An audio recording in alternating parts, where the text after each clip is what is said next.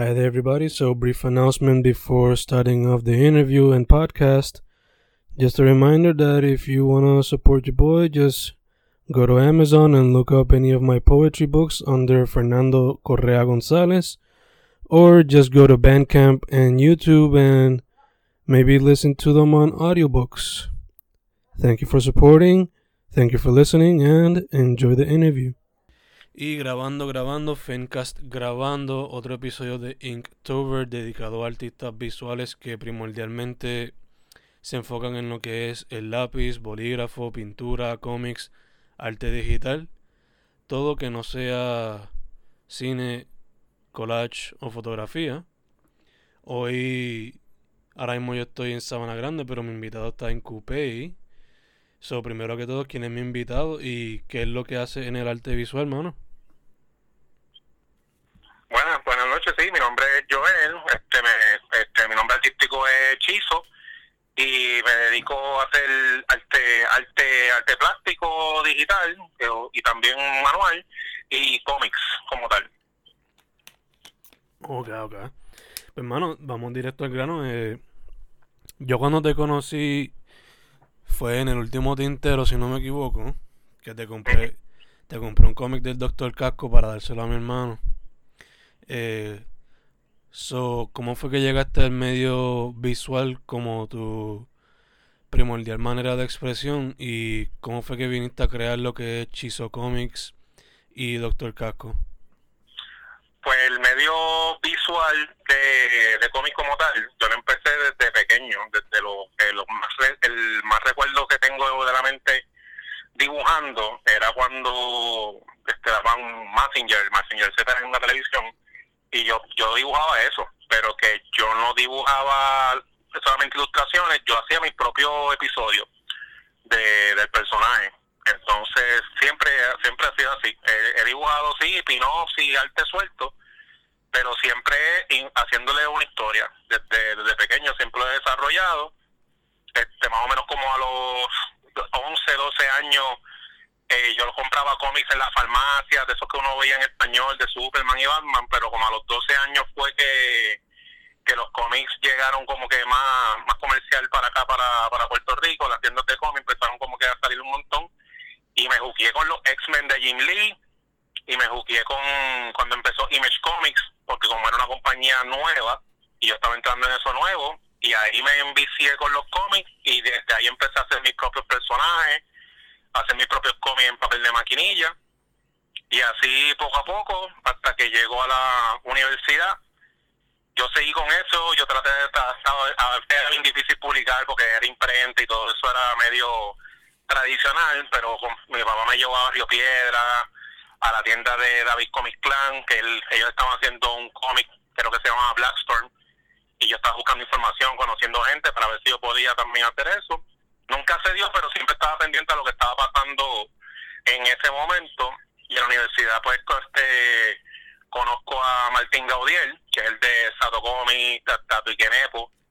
Y por ahí, por ahí nos juntamos, hicimos en el 96 una... Él, él, tira cómics desde... Él, tiraba cómics desde un poco antes, pero me uní con él, hicimos como que una unión ahí de, de una compañía que se llamaba Perrera Comics, por lo del del de Sato y ahí tiré mi primer cómic en el 96 en, en una YMCA que se llamaba este Tortura. Ok, ok. Y entonces, ese de cuando yo veo tu trabajo con Doctor Casco, pues no solamente pues es un superhéroe, pero también como que me recuerda a, a Deadpool y Howard the Duck en el sentido de que es self-aware y sabe que sabe que es un personaje de un cómic y también está aware de lo que está pasando en el mundo real. So, comparando ese primer cómic tuyo, ¿qué género era y cómo te has visto tu cambio en cuestión a storytelling y en cuestión a los personajes que creas ahora? Exacto, pues en el género como tal, yo casi siempre hago dos géneros porque yo siempre escribo basado en, como, como me imagino con muchos artistas, basado en la personalidad y entonces siempre estoy haciendo chistes, cuando me cogen confianza, que me conocen, siempre estoy haciendo chistes, poniendo las cosas relajo. Este, los amigos míos me dicen como que, eh, como que un mini stand de lo que sea, un chiste. siempre eso yo le transformado en el cómic. El cómic de tortura era una parodia en esa época, en al final de los 90 en la universidad, que en la UPR de Carolina, que fue que yo estudié, había un corito que nunca supimos quiénes eran, que estaban haciendo, y eso era para esa época, que si lo hacen todavía, lo, eso todavía lo vemos en la noticia de Estados Unidos. Nosotros veíamos graffiti de suástica, de suástica y como que graffiti este, con Sharpie y cosas. Wow. Y, entonces, sí, eso era como que un relajo, eso era el al final de los 90 y nosotros, entre las amistades, decíamos, mira, esta gente este, haciendo este símbolo así de supremacía blanca en Puerto Rico, que más tanto no podemos ser con la mezcla de las tres razas.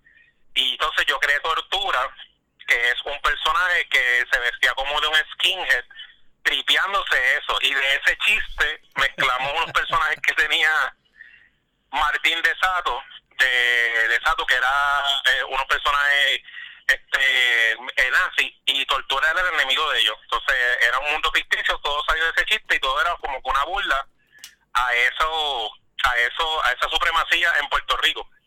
Y de ahí, y, y él comiera con humor y siempre yo he tenido como que humor, así como tú compraste como con Deadpool, humor con acción, y me he mantenido en esa línea en todos los short stories que he hecho. Y la otra línea que hago son cómics un poco más de introspección, como de, de pensamientos que uno tiene, más, más personal. Pero en, lo de Doctor Casco que se parece, siempre me he mantenido en esa línea así de acción y comedia, eh, porque se me hace fácil y siempre he tenido desde el 96, porque siempre yo he querido que el cómic, los cómics como yo los escribo es como, como la gente habla. Este, nosotros, como nosotros hablamos con nuestra gel y nuestro lenguaje, y también eso siempre lo he llevado arrastrando, arrastrando, que Doctor Casco también, pues, pues de hecho el nombre Doctor Casco es como yo pronuncio la palabra casco. y yo no digo ese, yo digo J. Sí, sí y de ahí, pues más o menos sí, ese, ese estilo de humor se ha quedado siempre. lo, siempre en todos los años que, estoy, que he estado haciendo los, los trabajos. Ok, ok, nice, nice. So que entonces ese aspecto cultural, por lo menos del lenguaje, siempre ha estado y siempre has tenido como que algún tipo de sátira en los cómics que has tirado. Eh, sí, exacto.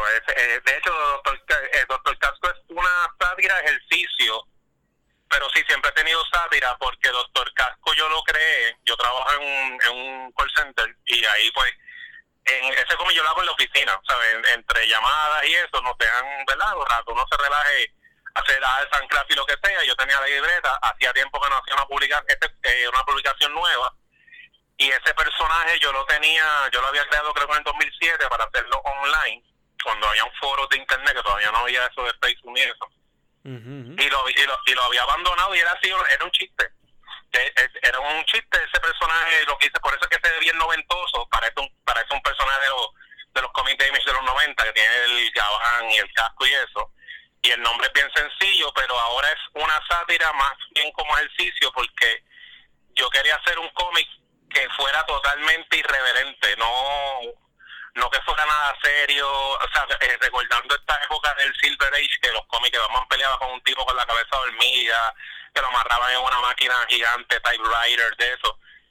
Eso es parte de lo que es Doctor Casco, y el otro ejercicio de Doctor Casco que quise hacer, porque por lo menos para mí, el proceso de sentarme a escribir una historia, yo no escribo las historias en papel, o sea, o las escribo completas, yo hago tengo la idea más o menos principio, medio y final, hago un par de bocetos y en la misma página mientras dibujo, ahí voy haciendo la historia, pero tengo algo escrito. Pero en Doctor Casco, como lo quería hacer más experimental, yo no tengo nada escrito de Doctor Casco.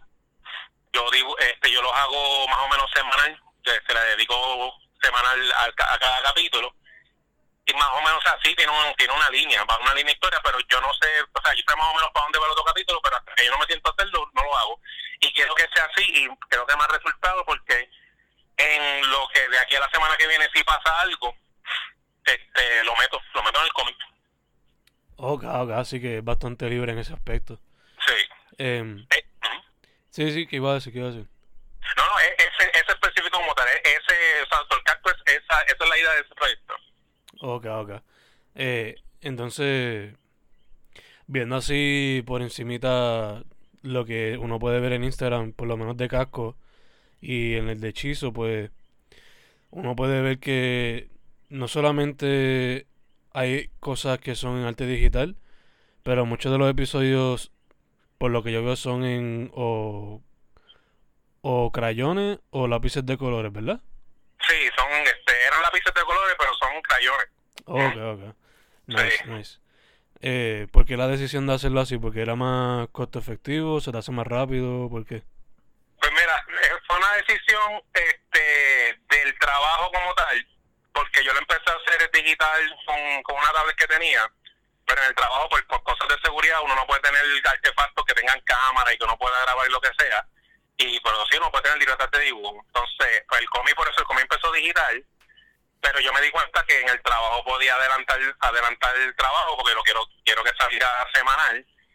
Y aparte dije lo quiero hacer que se vea este bien o sea ya que lo estoy haciendo manual dije voy a comprar crayolas este crayones de de, de, de, de farmacia y una libreta de dibujo y lo que voy a hacer es que lo voy a publicar tirándole la foto a la página porque yo quiero que el cómic se sienta que que, que, que, cualquiera lo pueda hacer, porque también yo siempre creo mucho en eso de que sí, es verdad, uno puede, este, hay materiales de arte que son mejores que otros y eh, cada cual usa el material que quiera, pero mi política es que siempre ha sido que todo el mundo, si con un poquito de, de bollo de presupuesto, si tú quieres hacer algo, pues que lo haga. Entonces yo le dije así, o sea, yo dije, no voy a invertir, lo voy a hacer con crayones y a ver qué pasa. Y no ha hecho nada de diferencia y a la gente le ha gustado el estilo, se ve diferente.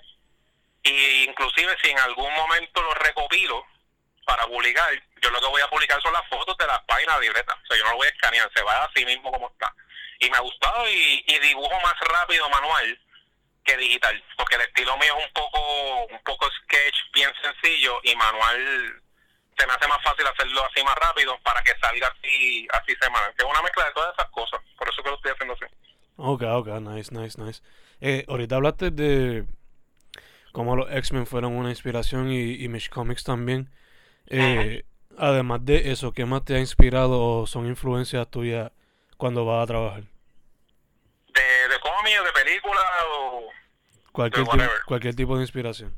Pues de cómics, este Jay O'Barr, el que hizo The Crow, me gusta, me gusta mucho por cómo maneja la, la tinta, este, las series animadas, también la serie animada de Batman Animated Series, esta serie pues este, me ha servido mucha inspiración, las películas ochentosas, todas las películas estas de acción, bueno, ochentosas y hasta acá, todo eso que sea así, como decimos, acción este, sin sentido, eso me, ha servido de inspiración eh, como tal.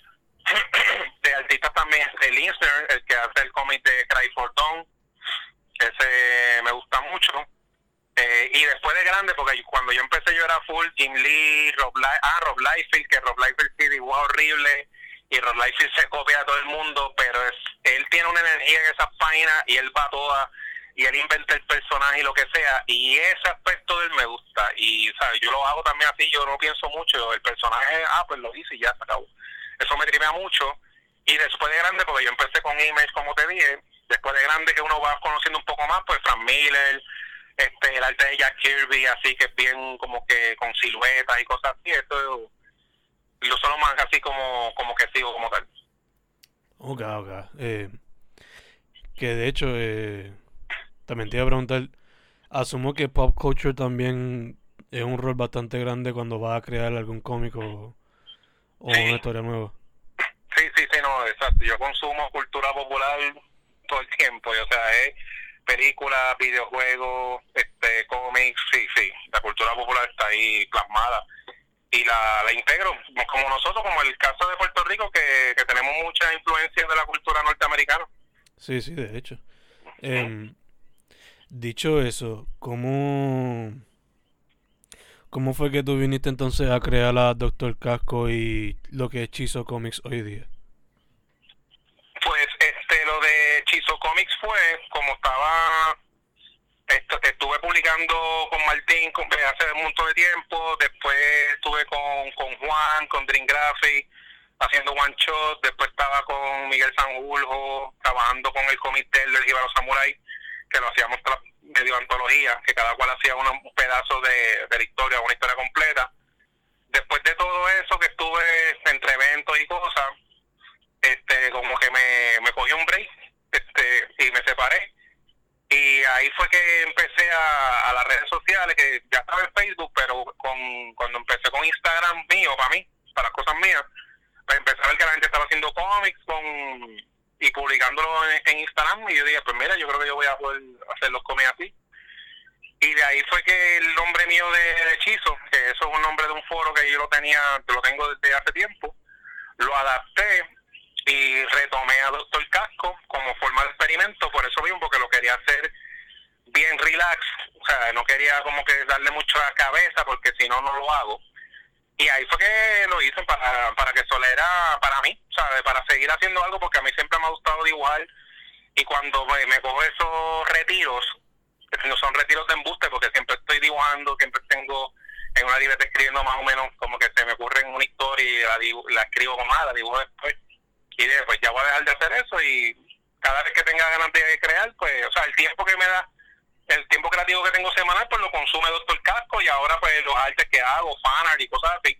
O sea, que de ahí fue que salió, de seguir trabajando. Ok, ok, nice, nice.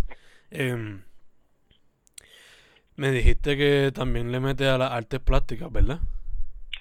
Eh, eh, sí, arte plástico, ahora mismo no mucho, pero sí arte plástico, este, la colores, acuarela, acrílico. Ok, ok. Eh, me dijiste que era mucho no, pues, pero en el futuro, ¿te gustaría retomar eso o explorar otro otro medio artístico?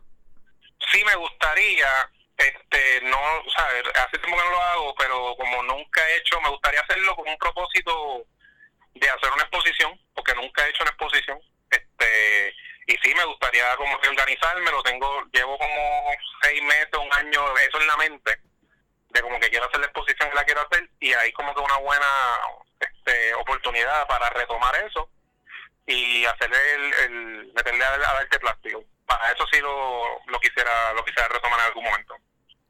Ok, ok. Eh, en cuestión a, a eso, ¿tu estilo varía mucho comparado con el de los cómics? No, en cuestión de arte plástico se mantiene más o menos igual porque yo desarrollé un estilo, eh, cuando es digital, pues como uso mucha referencia de fotos, pues es estilo un poco diferente. Pero cuando es arte plástico, se parece más al de los cómics, porque los, como yo tuve tantos años haciendo los cómics así manual, se mantiene igual más o menos ese estilo sencillo que, que tú ves en Doctor Casco, que así como que por silueta, por shapes, por bloques de colores, se mantiene más o menos así.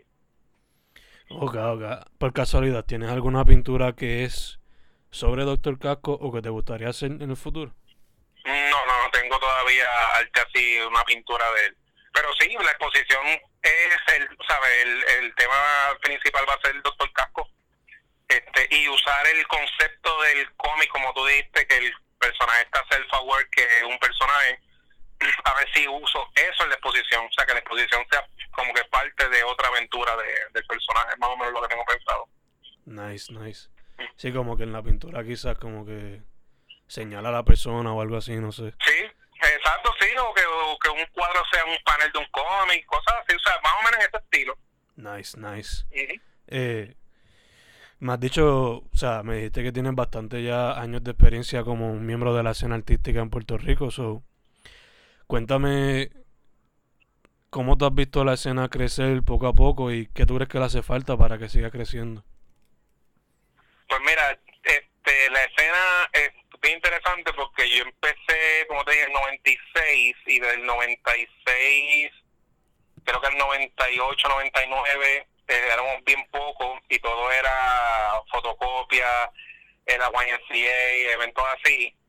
Entonces, del 2000 ahí al 2003 o 4 me, me separé, cogí, cogí uno de esos breaks que te dije y en el 2004 pues conozco a Juan, conozco a Efraín, a, Miguel Sanjurjo y veo que están haciendo los cómics digital este como tal y empezó a conocer más gente. Y ahí fue que como yo digo que en el 2004 ya me he mantenido constante. Y ha, habido más gente, han habido aumentado los eventos, la cultura popular por las películas de Marvel y todo eso como que era más normal, ah, este, los, de, de que se ha aceptado eso y más gente es como que se está envolviendo pero desde que llegó el Puerto Rico Comic Con, que puso, que ellos llevan años haciéndolo, pero cuando ya el Puerto Rico Comic Con, como 2012 fue que yo empecé a participar ahí, era un evento ya que todo el mundo sabe lo que es eso.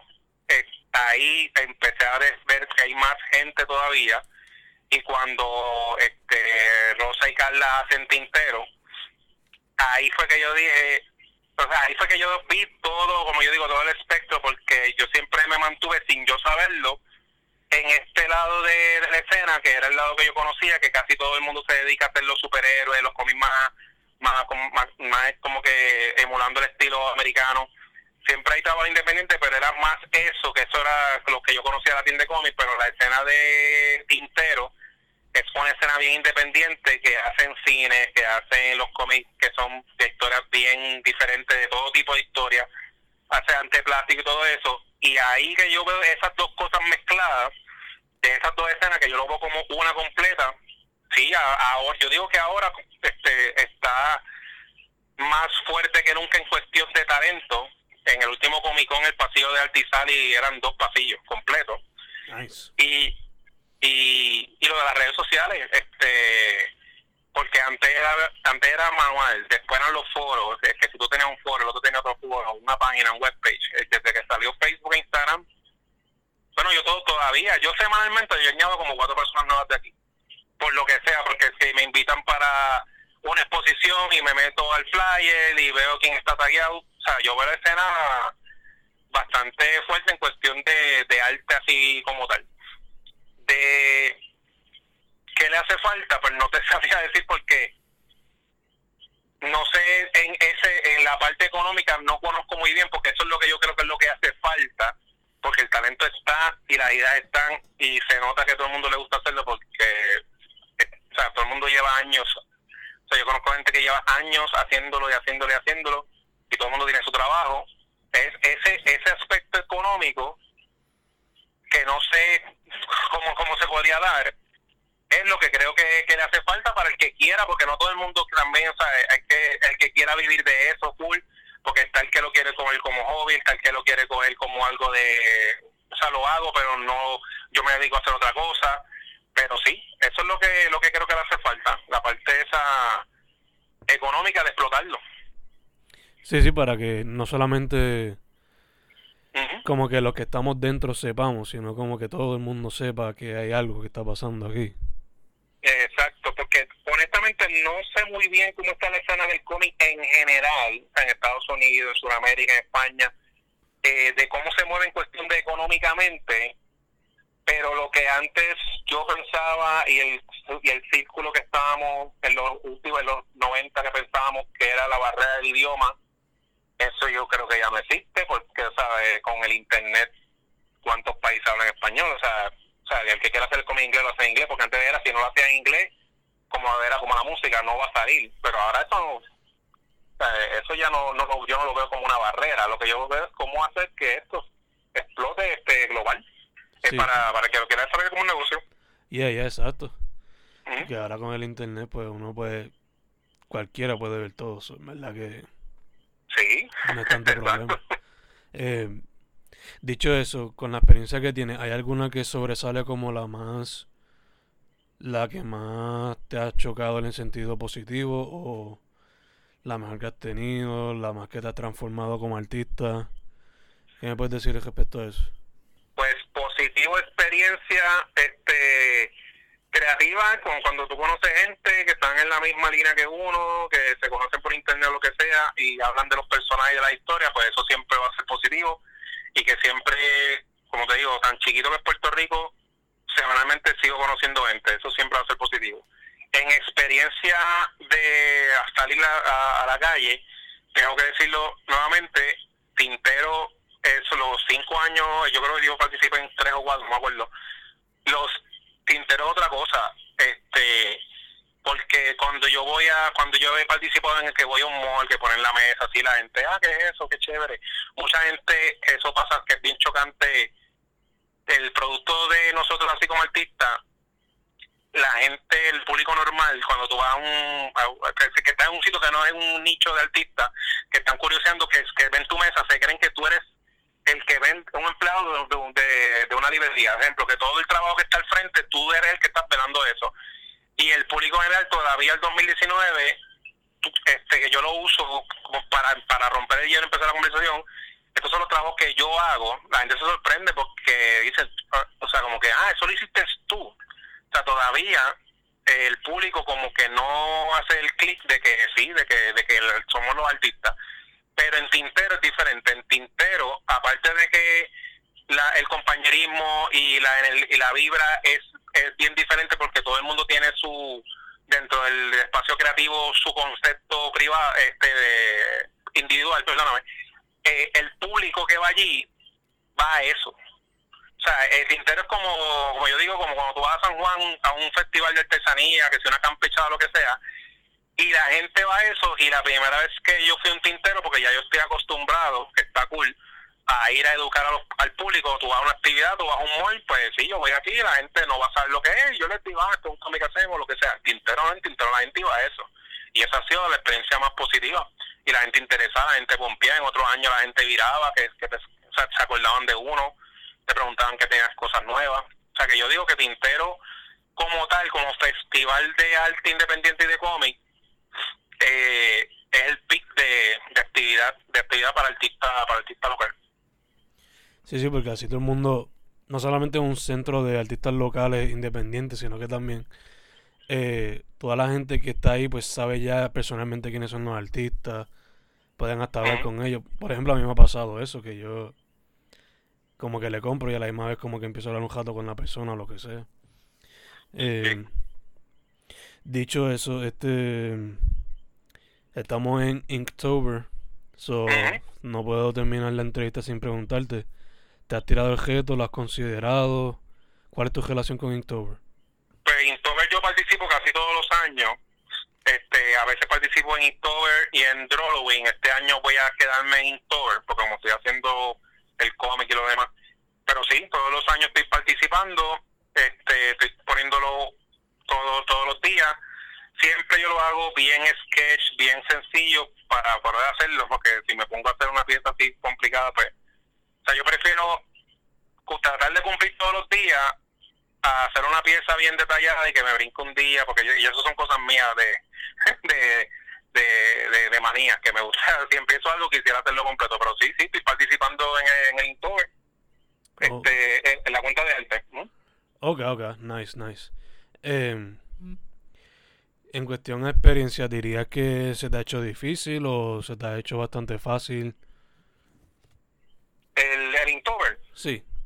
Pues a veces, a veces sí, o sea, se me ha hecho bastante fácil en el tema, porque como son siempre temas relacionados a Halloween y todo eso, este, pero hay veces sí que hay ciertas palabras que ciertos temas, como el de hoy, el de hoy, hoy el, día de hoy es 4 de octubre, cuando se está grabando esto, el tema era freeze, la palabra freeze, y de congelar, y yo que voy a estar mi hielo, este, y nada, lo que hice fue el personaje de Batman, a Mr. Freeze, como ocurrió, ah, y lo hice. Que hay veces que yo me gusta coger la palabra y hacer algo totalmente diferente a la palabra, pero lo convertí en un nombre y hice el personaje. Pero sí, hay, dos o tres así que, que tengo que sentarme a pensarle. Ok, ok, nice, nice. Em, entonces, me dijiste que pues ahora estás tratando semanalmente de hacer Doctor Casco, estás metiendo mano con Inktober. Eh, me dijiste que también estás tratando de... Bueno, estás poco a poco trabajando para montar una exposición.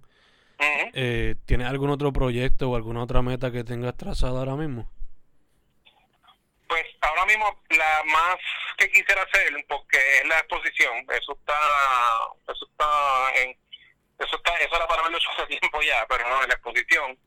Y lo otro que quisiera hacer es, como te dije al principio, de cambiar un poco el estilo eh, creativo que yo tengo para obligarme y quiero quisiera hacer como que un libro, o sea, que no sea cómic, a ver cómo me va. ¿sabes? Todo lo que la experiencia que yo tengo de cómic, a ver cómo eso se transforma en un libro o un cuento, lo que sea. Este, pero sí escribir como tal.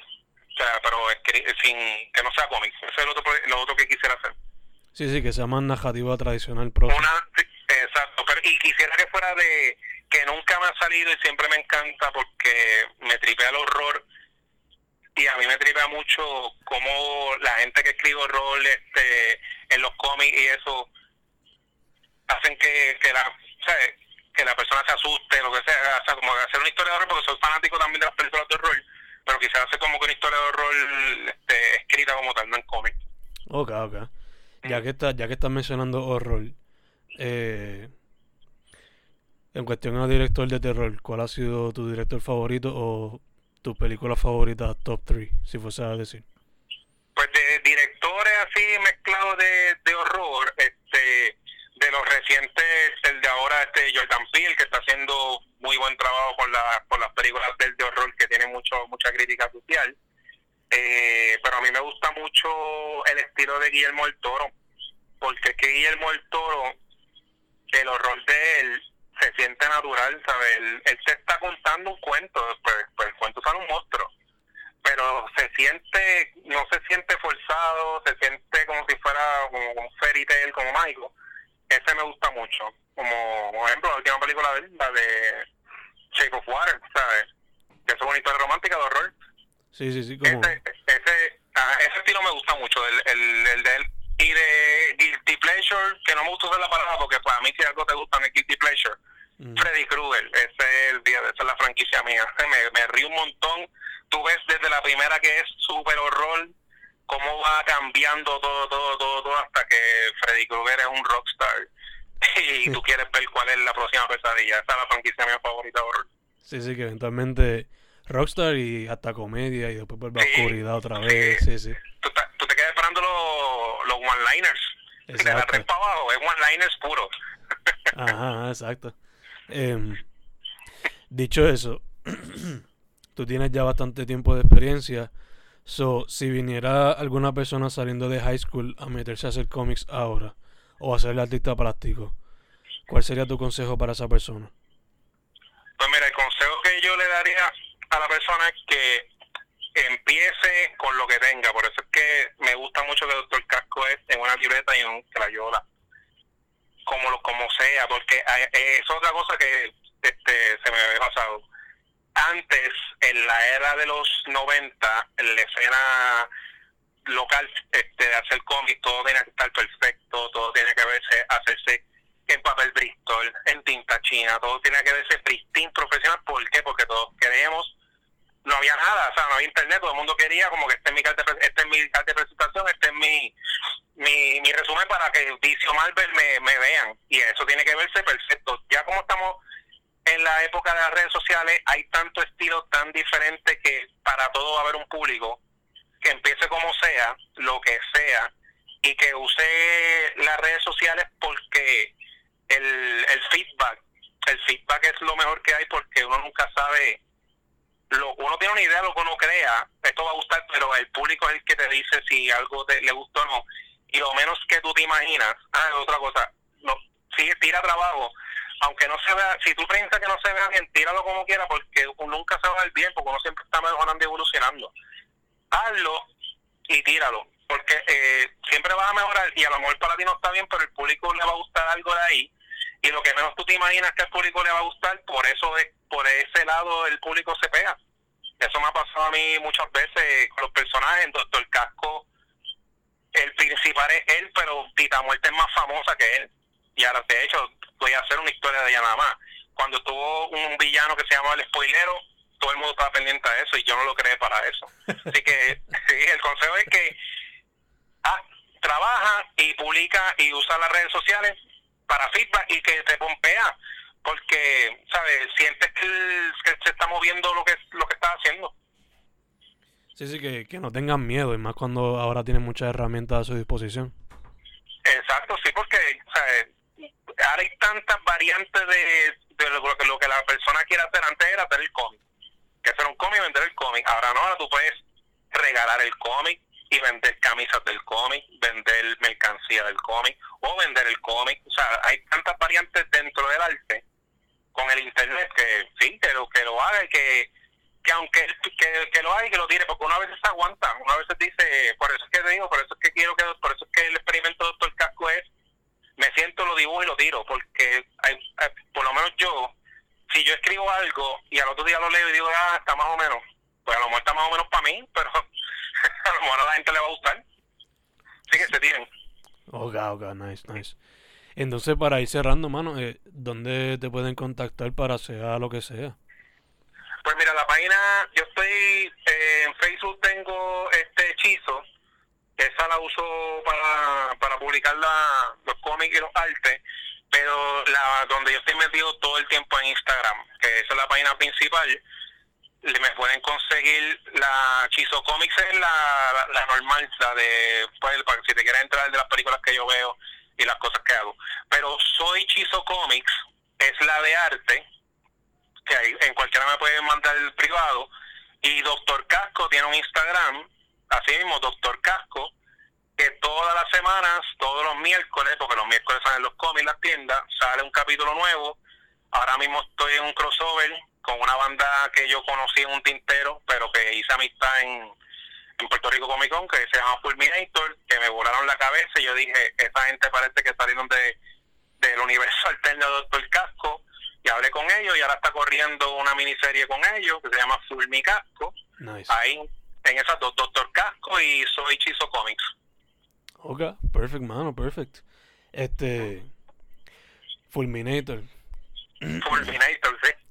cuando yo los vi, yo no los he visto en vivo, pero cuando he visto fotos, pienso rápido como que bandas como War y cosas así.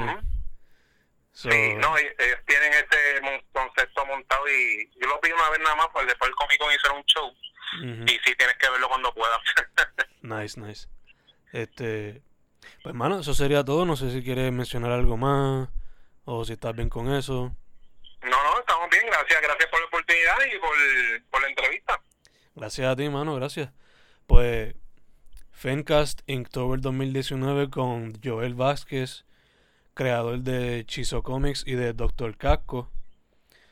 Hemos terminado, mano. Muchas gracias otra vez. Gracias, gracias, gracias